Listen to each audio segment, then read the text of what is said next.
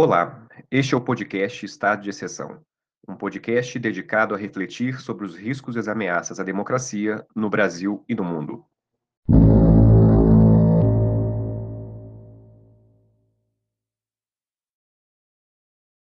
Converso hoje com o professor Rafael Peixoto de Paula Marques, graduado em Direito pelo Centro Universitário de João Pessoa, mestre e doutor em Direito pela Universidade de Brasília. Rafael é professor de pós-graduação em Direito na Universidade Federal Rural do Semiárido e no Instituto Brasiliense de Direito Público. É autor do livro Repressão Política e Usos da Constituição no Governo Vargas, entre 1934 e 1937, publicado pela editora Prismas em 2015.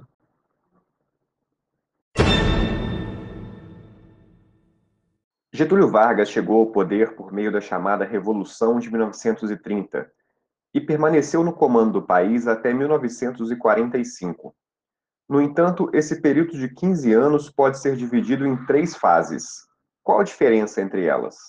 Bom, é, falar a diferença dessas três fases é, desse primeiro governo Vargas é sempre desafiador. Né?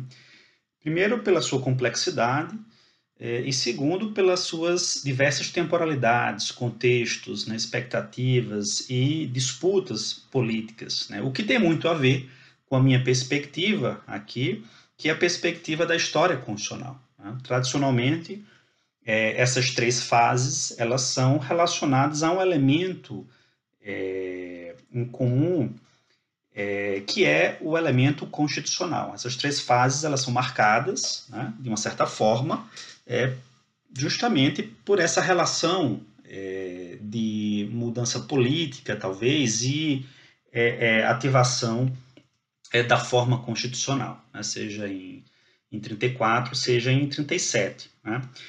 Bom, começando pela, por essa primeira fase, né, que nós poderíamos aqui registrar é, esse período que vai de 30 a 34, né, é uma fase que se inicia né, com a famosa Revolução de 30, né, e do ponto de vista jurídico constitucional, ela se apresenta já desde cedo, né, porque Vargas, ao editar o decreto é, 19388, né, em 11 de novembro de 30, ele, com esse, esse, com esse decreto, ele institui o governo, o chamado governo provisório.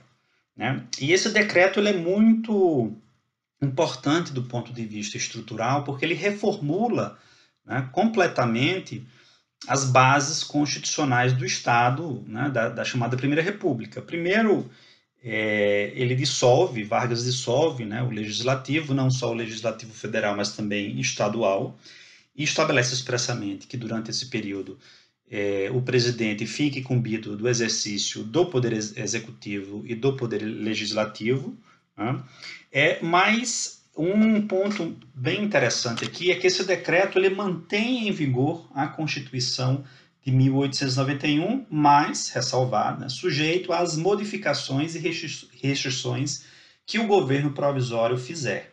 Então, com isso, né, e aqui é interessante verificar né, por que da necessidade de, de, de se manter em vigor essa Constituição, quando, na verdade, esse decreto, pela sua própria estrutura jurídica, né, o que ele faz é, é subverter essa, esse regime constitucional anterior.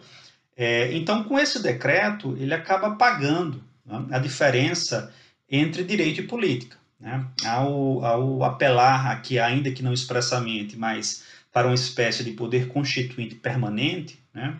fazendo expressa referência ao poder que o presidente tem de alterar a qualquer momento né, qualquer norma constitucional anterior, né, ele faz justamente menção a, a essa separação moderna né, que sociologicamente a Constituição vem, vem proporcionar, né, essa separação entre direito e política.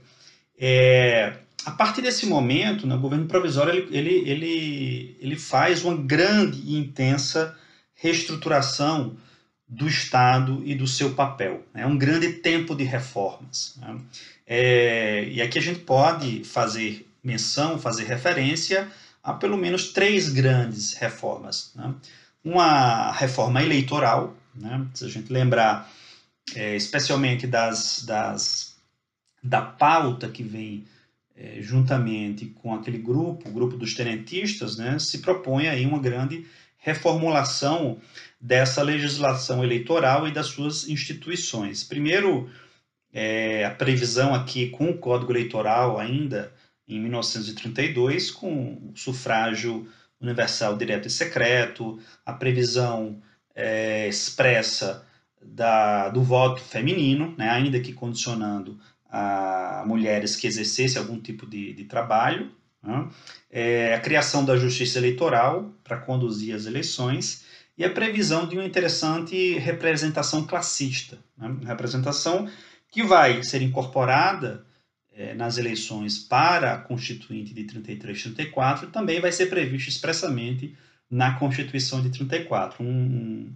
uma, um tipo específico de representação que, juntamente com a representação tradicional liberal, né, faz uh, referência né, a, um, a um mecanismo muito específico de eleição por meio de grupos eh, sociais econômicos específicos, sindicatos, associação de, de funcionários públicos, né, de empregadores, é, entre outros. É, é, bom ressalvar que é, essa reforma eleitoral ela ainda é, de certo modo, bastante excludente, né, porque deixa de fora é, a possibilidade, deixa de fora os direitos políticos dos analfabetos, né, que foi iniciado no final do século XIX, que permeia a nossa história republicana, pelo menos né, até 1988, quando a Constituição de 88 é que vai pela primeira vez é, na República prever né, esse direito de voto dos analfabetos. Então, ela, por um lado, é uma reforma que estrutura né, essa, esse, esse tema, esse, esse âmbito eleitoral, mas, por outro lado, mantém ainda de forma na exclusão alguns grupos muito importantes. A segunda grande reforma, e talvez né, a mais é, é intensa, seja a reforma, a reforma social. Né? A reforma social com uma grande produção é, de leis trabalhistas. Né? É óbvio que a, a, questão social ela não surge em 30. Né? A gente, nós podemos aqui é, identificar um grande debate sobre essa questão social ainda no pré-30 e também algumas leis trabalhistas específicas também no pré-30, mas é, é, é, a historiografia mostra isso de forma muito clara que houve aí uma durante esse primeiro essa primeira fase do primeiro governo Vargas de 30 a 34 uma intensa produção de leis no campo é, do, no campo trabalhista, especialmente né, com a criação do Ministério do Trabalho, é, com a atuação de assessores jurídicos é, como a figura aqui do Oliveira Viana, né, é, então, esse, esse é uma das grandes reformas, mas também a, a própria criação do Ministério da Educação e Saúde, né, que também vai dar a tônica aí dessa grande reforma social. E, por último, uma grande, uma grande reforma no aparelho do Estado e no seu papel. Né? É, não só toda uma regulação jurídica que é construída no pós-30 a respeito é, da intervenção do Estado na economia, né, regulação jurídica da prestação de certos serviços públicos, né, é, que vai também, mas também na própria burocracia estatal, que vai aí mostrar de forma muito clara né, que é, durante esse primeiro período de 30 a 34, né, o que nós temos é uma grande, uma intensa né, é, reforma do Estado. Né? E também, não só da reforma do Estado, mas a construção de uma nova, talvez, é, mentalidade política, ou uma nova relação, ou uma compreensão da política, da relação Estado-sociedade, né, da relação. É, isso vai ficar muito claro no pós, depois do Estado Novo, né, essa compreensão é, antiliberal né, e, e, e, um novo papel para o sufrágio direto né, e para a própria forma de legitimação né, que esse presidente passa, passa a ter. Então, é, o que nós podemos concluir dessa primeira fase é que há uma, uma vinculação muito forte né, entre o aspecto de exceção né, constitucional, ou seja, nós não temos uma Constituição 30 é, é, iniciado com essa edição do decreto do governo provisório que suspende a Constituição e durante todo o período, né, toda essa legislação é produzida por meio né, da figura do decreto, da um decreto que não é, obviamente, no caso, regulamentar, né, como se tradicionalmente fala em regimes democráticos constitucionais e até na atualidade, mas decreto que, na verdade, exprime né, a, própria, o próprio desvelamento dessa relação, desse paradoxo do direito e da política, né, porque justamente não existe uma Constituição, não existe a forma Constituição né, para pautar na a criação desses decretos. Esses decretos são baseados né, pura e simplesmente na vontade política do presidente.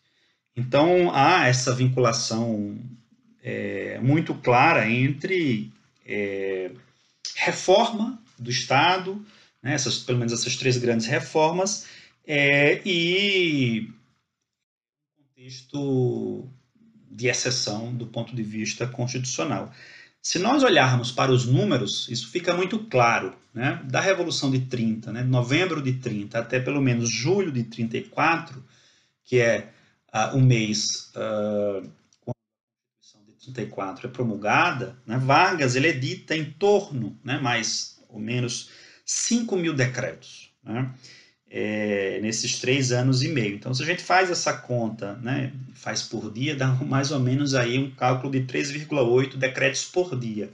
Né? Ou seja, é uma profusão né, de, de, decretos aqui, é uma regulamentação jurídica muito intensa e que esse contexto de exceção né, possibilita essa velocidade, essa temporalidade e essa intensidade né, é, de regulamentação jurídica.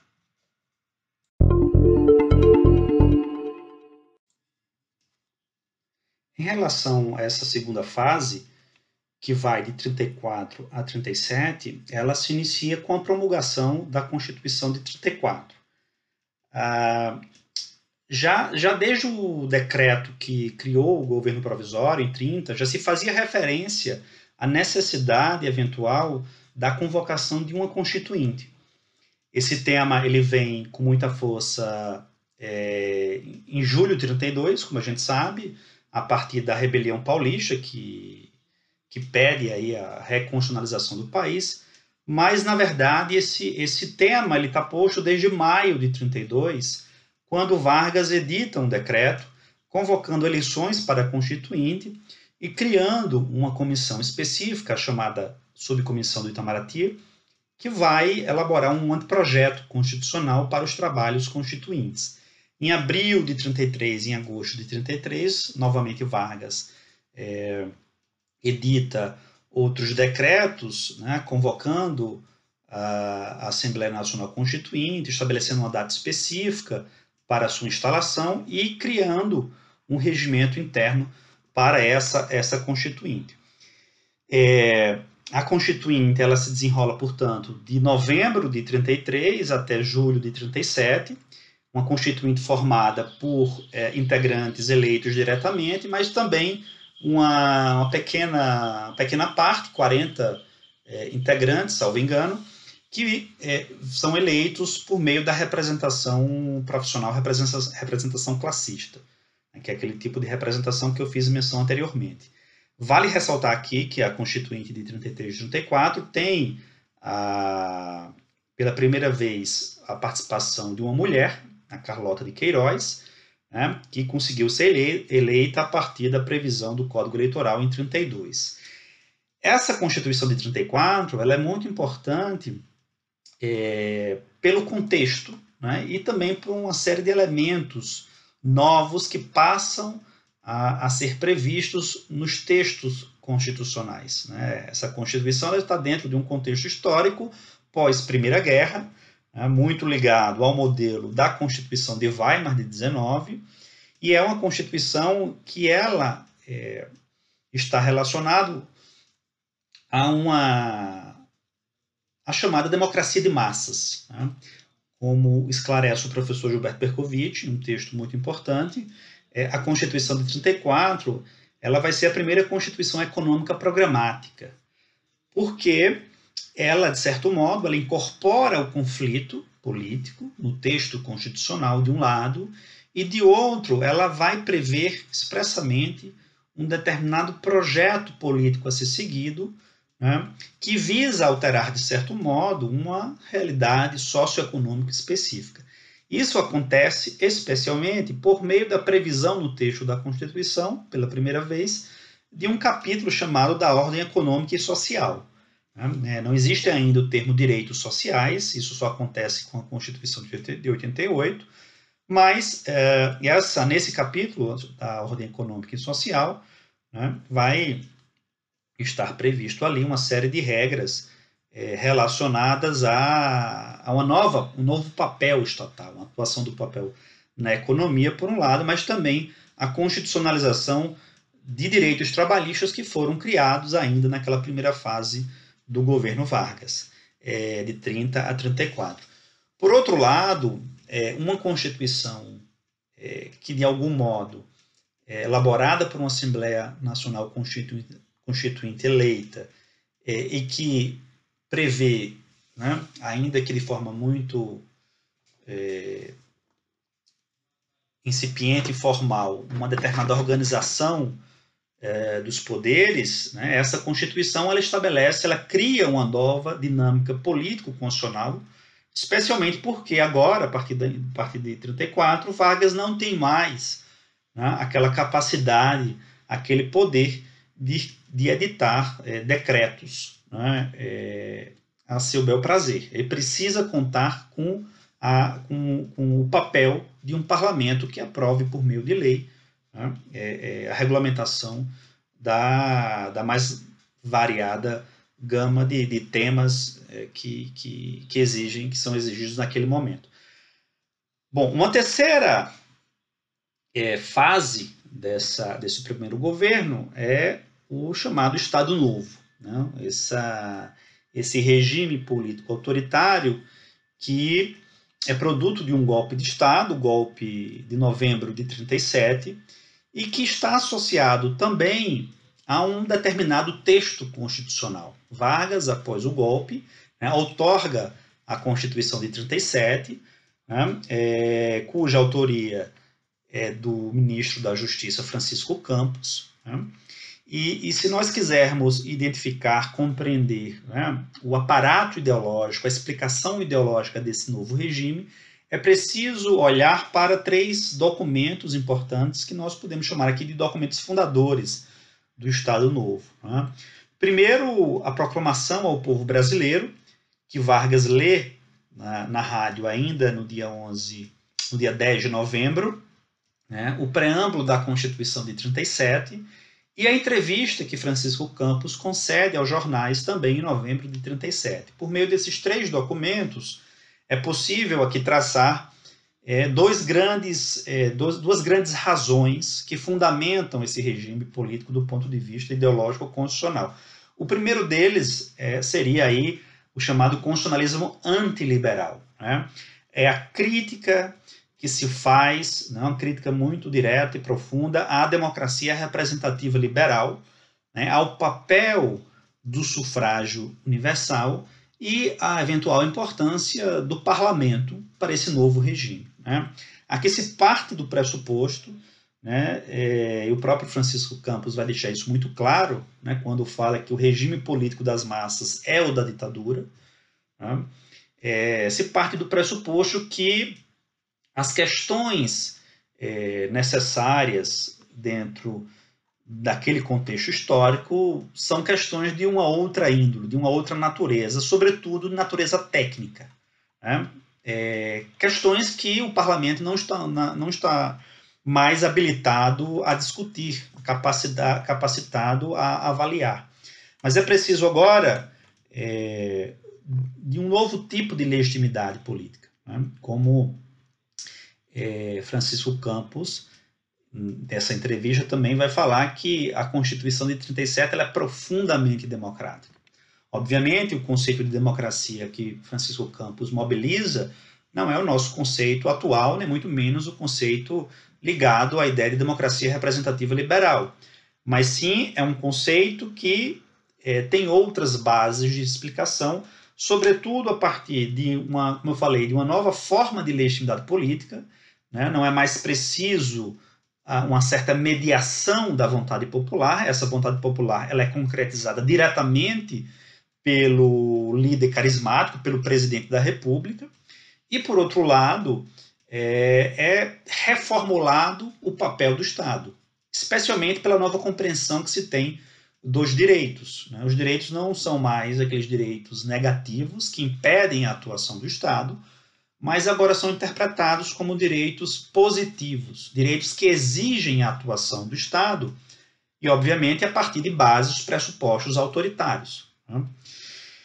É, por outro lado, essa, essa Constituição de 37 ela é interessante pela, pelo mecanismo muito original e sofisticado que Francisco Campos desenha no que nós poderíamos chamar de núcleo central dessa Constituição, que é as disposições que são as disposições constitucionais transitórias. Dentro dessa parte da Constituição, onde é, em que nós podemos identificar né, as regras mais importantes, né, centrais para o funcionamento desse regime autoritário. Um importante analista é, político, professor cientista político que vem ao Brasil em 41, professor Karl Lowenstein, que publica depois um livro chamado Brasil sob Vargas, vai descrever nesse livro, em um capítulo específico, o que ele chama de é, uma constituição dual, ou é, uma constituição fantasma. Né? E o professor Lowenstein ele identifica nessa, nessas regras das disposições constitucionais transitórias esse mecanismo, que é baseado é, em algumas regras específicas. Primeiro, a Constituição de 37 ela já é otorgada é, e, ao mesmo tempo, o próprio texto já dissolve né, as, as assembleias legislativas, federais e estaduais. Se decreta imediatamente o estado de emergência, se proíbe qualquer tipo de controle judicial sobre esses atos do, da presidência da República e se prevê o chamado poder de expurgo, o famoso artigo 177, na qual é, possibilita que Vargas possa aposentar né, e reformar servidores públicos e militares que não sejam convenientes é, ao regime. Todo esse mecanismo ele é vinculado né, à necessidade da convocação de um plebiscito né, para que o povo aprove a Constituição de 37. Esse plebiscito, de forma muito inteligente, está vinculado ao mandato, ao primeiro mandato do presidente, que acabaria em 43. Como nós sabemos, o Brasil entra em guerra em 42 e Vargas né, edita um decreto declarando o estado de guerra e, por consequência, promovendo a suspensão de uma série de normas da Constituição, entre elas né, essa questão do plebiscito. Então, esse mecanismo, essa estrutura autoritária, ela permanece funcionando, né, pelo menos até outubro de 45, quando Vargas é deposto, né, e, e, José Linhares, o então presidente do Supremo, assume a, a, a presidência de forma temporária, né, e a partir daí promove, faz uma série de reformas constitucionais, acabando com essa estrutura autoritária. Mas, é, para terminar essa, esse apanhado mais geral sobre essas fases, né, é, é, interessante notar aqui que também esse terceiro momento, né, que o Estado Novo, ele é marcado por essa relação né, é, de um aprofundamento de reformas, por um lado, mas também essa vinculação dessas reformas a essa estrutura excepcional. É, do ponto de vista constitucional, há um Estado autoritário onde é, grande parte pelo menos da estrutura política dos poderes, não está em funcionamento. Então, Vargas é, dá continuidade a esse processo de reformas, não tão intenso quanto aquela primeira fase, mas, por exemplo, é, ditando a consolidação das leis trabalhistas, né, é, é, editando uma série de decretos-lei que, que promovem, que reorganizam, que regulamentam esse, esse novo papel de intervenção na economia, reestruturando os estados, e especificamente a partir de 42, quando o Brasil entra, entra na guerra, né, se passa a tematizar uma nova forma, né, se passa, especialmente à medida que a guerra vai, vai chegando ao seu fim, né, se passa internamente o governo a é, se preocupar com essa nova estrutura política, essa nova descrição da política, né, especialmente agora sob bases da democracia representativa. Então, mas isso é uma outra história a partir da transição. O que se pode dizer a respeito da democracia brasileira entre 1934 e 1937? Bem, é uma democracia inserida dentro de um contexto de intensificação do debate político, mas também da polarização ideológica. É, da perspectiva do contexto internacional, é, o, esse período ele se insere dentro de um, de um quadro né, de ascensão de regimes autoritários. Né? É, Eric Hobsbawm vai falar isso expressamente quando, quando ele esclarece que nesse contexto é, somente existiam 17 democracias representativas consolidadas no mundo. Né? Então, se nós olharmos para o contexto europeu, isso fica muito claro: fascismo na Itália, nazismo na Alemanha, Estado Novo Português, Franco na Espanha. É, então, esse contexto de, de amplificação, de intensificação do debate político e, de polarização ideológica, isso se reflete no contexto brasileiro né, é, por meio de duas grandes associações ou organizações. A primeira delas, a Ação Integralista Brasileira, criada em 1932 por Plínio Salgado, de clara inspiração fascista, e por outro lado, a Aliança Nacional Libertadora, criada em 35, né, uma, uma grande uma frente que incluía várias tendências e orientações, é, que tinha como pauta é, a luta antifascista, clara, né, o combate específico à chamada Lei Monstro, que é a, uma lei aprovada em abril de 35, chamada Lei de Segurança Nacional, que definia novos crimes contra a ordem política e social, uma legislação muito repressiva e que restringe significativamente a, o sentido dos direitos previstos na Constituição de 34, né? A ampliação das liberdades democráticas e um debate muito específico sobre o acesso à terra, reforma agrária, nacionalização é, de empresas.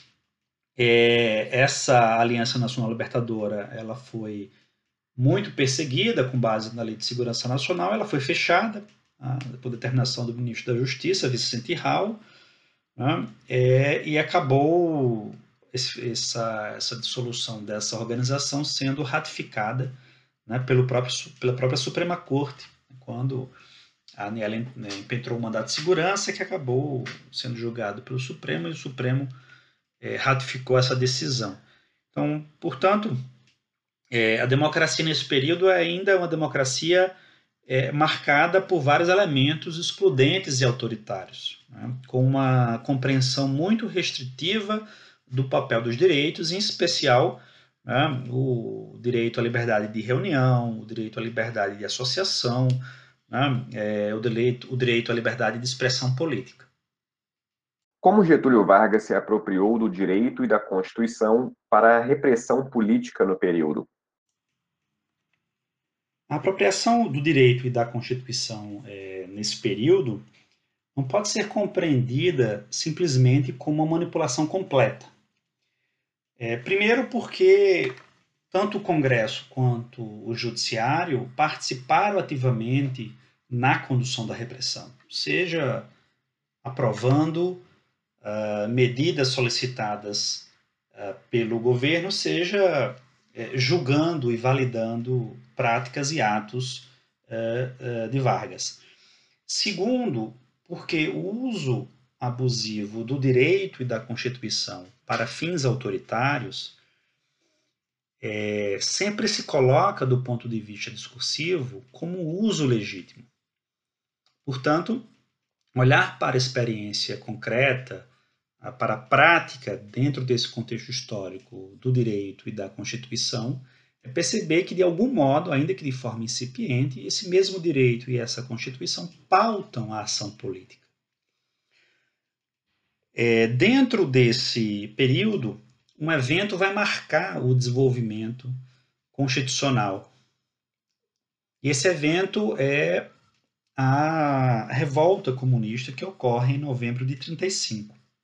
Então podemos olhar aqui uma experiência marcada antes dessa, dessa revolta em uma experiência jurídica e constitucional né, posterior a essa revolta. Então, antes de novembro de 35, nós temos, nós podemos fazer referência à aprovação dessa lei, a lei número 38, em abril de 35, conhecida pelos seus críticos como lei monstro, né, que é uma lei que estabelece ah, de uma forma muito inovadora para a prática e história do direito penal crimes contra a ordem política e social.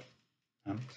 Da perspectiva dessa mesma história do direito penal, alguns autores ah, vão representar essa, esse fenômeno como uma, um duplo nível de legalidade penal.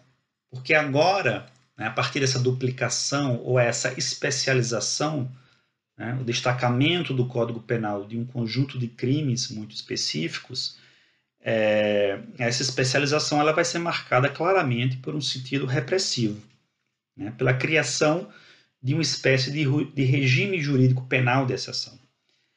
É, essa proteção jurídico-penal, ela não recai sobre a esfera individual, sobre bens jurídicos individuais, mas sim sobre o Estado, sobre a estrutura política do Estado.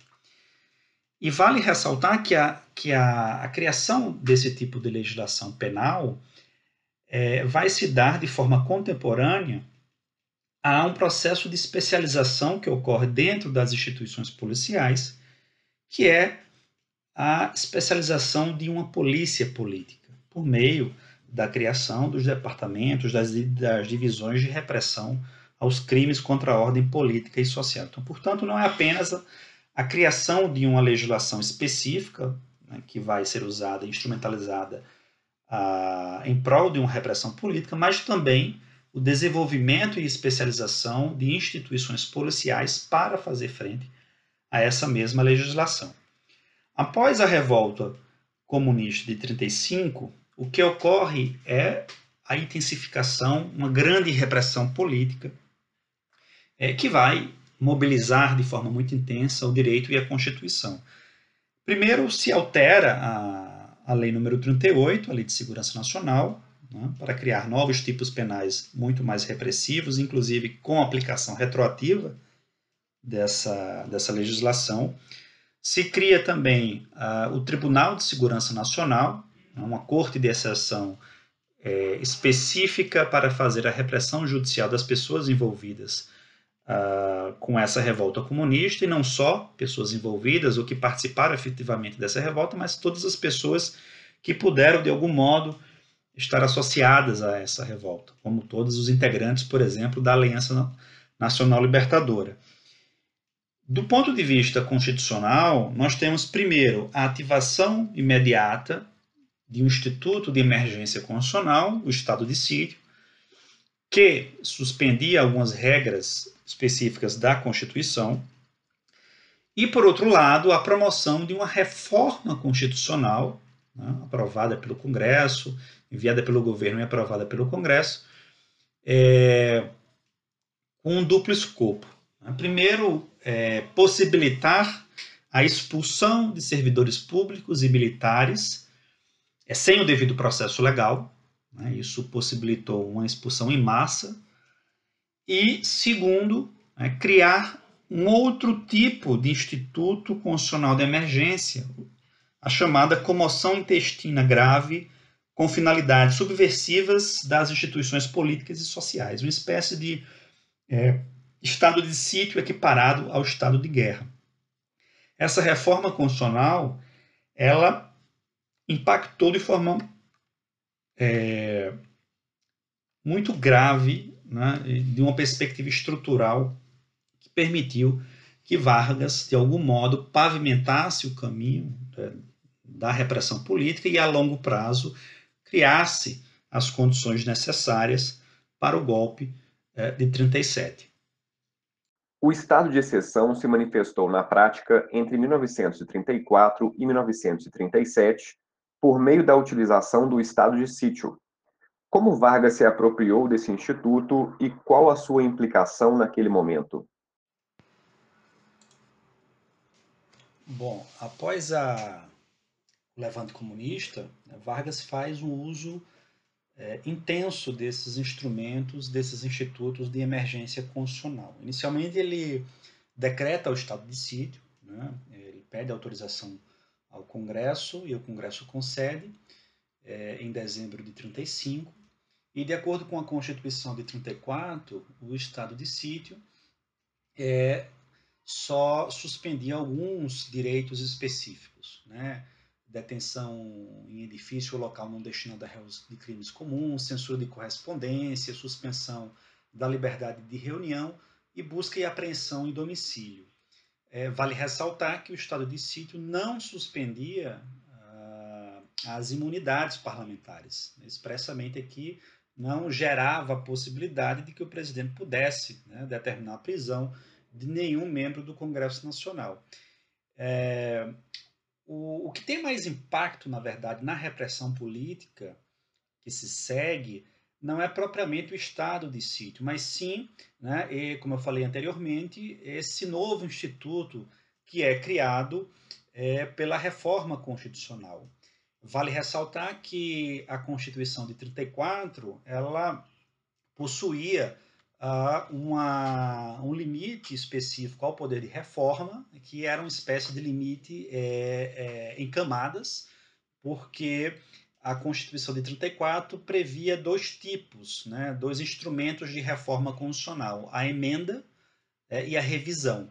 No caso de algumas matérias específicas da Constituição de 34, matérias é, relacionadas à separação de poder, de poderes, à estrutura política do Estado, né, a, a, regras atinentes ao estado de sítio, se exigia um processo de alteração bem mais rígido e mais difícil. No caso, não seria a emenda, mas sim a revisão. Isso foi completamente violado, desobedecido no processo legislativo de reforma. É, e a emenda constitucional é, número 1, um, que cria esse novo instituto, né, é, a emenda número 1 um prevê que a Câmara dos Deputados, com a colaboração do Senado, poderá autorizar o presidente da República a declarar a comoção intestina grave com finalidades subversivas das instituições políticas e sociais equiparado ao estado de guerra.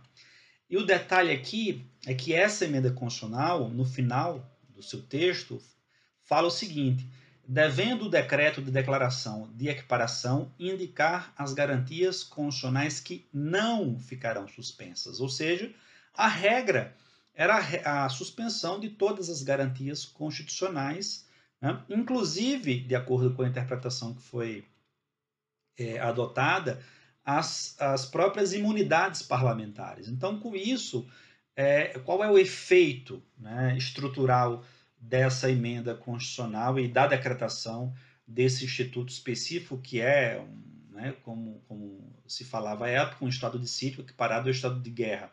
É justamente apagar, né, é, é, cancelar o parâmetro constitucional, cancelar né, a Constituição enquanto essa, esse documento jurídico que faz articulação é, entre direito e política.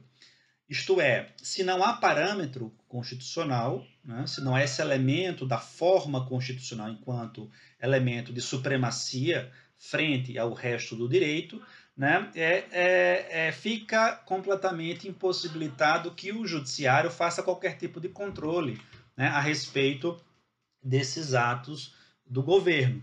É, então, além disso, né, é o que permeou também os debates é, sobre é, acerca dessa emenda era muito um argumento né, que era o argumento da salvação pública. Né? O, o próprio relator, que o deputado Jairo Franco, né, que, que fez o parecer sobre essa proposta de emenda constitucional, é, disse expressamente no seu parecer que a salvação pública é a lei suprema, é cláusula implícita em todas as constituições e leis escritas. O que é isso quer dizer? Isso quer dizer que se coloca a Constituição né, sempre como algo que é possível suspender, violar, né, em casos é, onde o Estado, né, a estrutura política, corra um, risco específico. Então, a Constituição era compreendida nesse momento de uma forma muito diferente, né?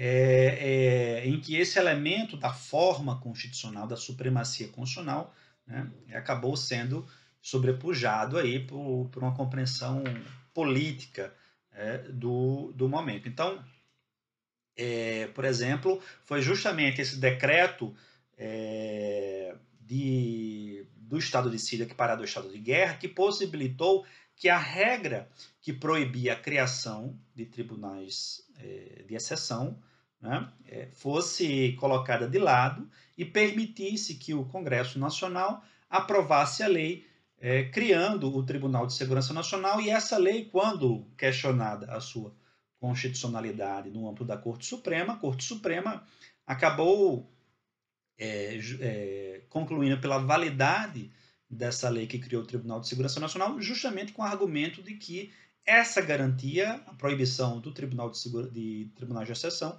estava suspensa justamente pelo decreto né, de Vargas, que declarou o estado de guerra equiparado, o estado de sítio equiparado ao estado de guerra. Portanto, é, o Instituto de Emergência Constitucional é, que causou mais estrago, que teve mais impacto estrutural nessa relação entre direito e política aqui nesse contexto, não foi propriamente o estado de sítio, mas foi esse novo instituto criado pela reforma constitucional, pela emenda número 1, né, aprovada é, no final de 1935.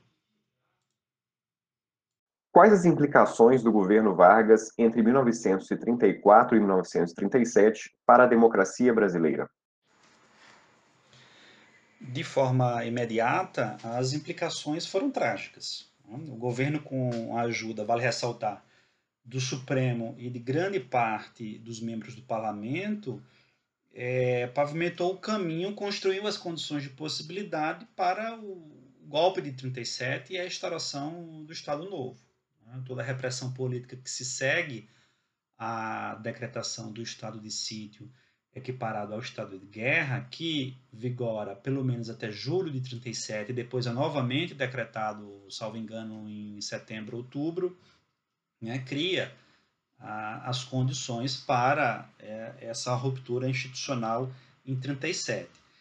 Agora, é preciso evitar contudo, uma interpretação que coloca esse contexto como apenas mais um indício da falta de constitucionalismo do Brasil.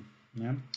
Primeiro, é porque essa interpretação acaba inviabilizando né, uma memória de resistência, uma, uma memória de crítica, discursos críticos que é, foram contrários a esse uso abusivo né, do direito constitucional. Aqui, só para dar um exemplo, vale a leitura, né, eu recomendo a leitura do, do, de um texto que João Mangabeira escreve ainda de dentro da prisão, né, fazendo uma, uma intensa crítica bem fundamentada à constitucionalidade da lei que criou o Tribunal de Segurança Nacional.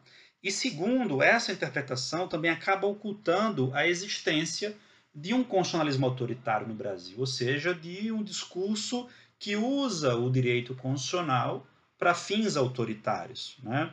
É, e com isso acaba não colocando em evidência né, o papel dos juristas e também do Supremo na legitimação desses regimes de exceção. E terceiro, é, é preciso pensar também, além da repressão política, além das estruturas eh, jurídicas e institucionais de repressão política e refletir um pouco, isso é muito importante no caso do regime Vargas, né, a respeito da construção social dos regimes autoritários. Né, como esses regimes autoritários é, constroem a sua legitimidade, porque é preciso evitar uma certa leitura maniqueísta né, de, de um lado uma ditadura e de outro uma sociedade vitimizada. Muitas vezes, ou muitas vezes não, né, é, toda ditadura, todo regime autoritário tem uma certa legitimidade social no sentido de que é apoiada por setores da sociedade. Né? Isso ficou muito claro né, na, no regime, regime autoritário varguista, mas também, sobretudo, na ditadura militar. Então, no caso de Vargas, né, preciso refletir um pouco a respeito dessa relação né, é, é, com o mundo do trabalho, né? com a, a, construção do trabalhismo, a própria transição no final de, de 45, aquele movimento que ficou conhecido como queremismo, ou seja, um movimento que é, defende a permanência de Vargas no poder né? como uma forma de, de, de, de resistência, de algum tipo de proteção a esses direitos que foram é, conquistados durante o seu governo. Então, eu acho, me parece um ponto muito importante para pensar também um pouco além dessas estruturas repressivas.